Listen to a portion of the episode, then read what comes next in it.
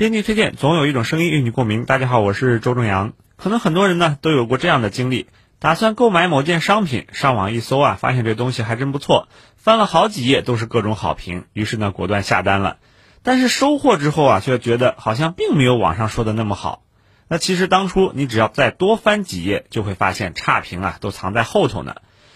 那在公关行业呢，这种将好评前置、差评后置的手段就被称为负面压制。近日呢，上海市长宁区人民法院就通报了一起负面压制合同被判无效的案件。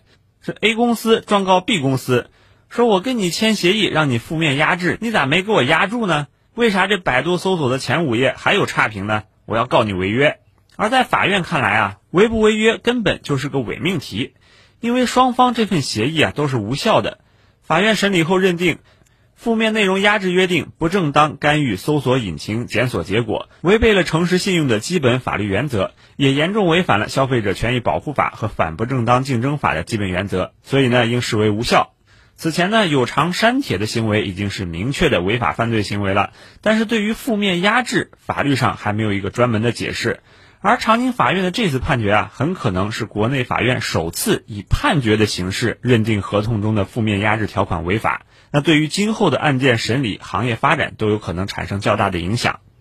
如今呢，互联网空间上对于一个企业、一件商品的评价都是多元的，无论是正面还是负面，这些评价都能让消费者全面客观的了解相关产品的口碑，进而做出自主的选择。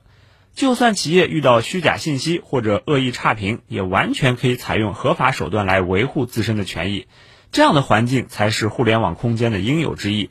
但是负面压制同时损害了信息甄选的独立权和客观性，最终破坏了互联网空间的公共秩序。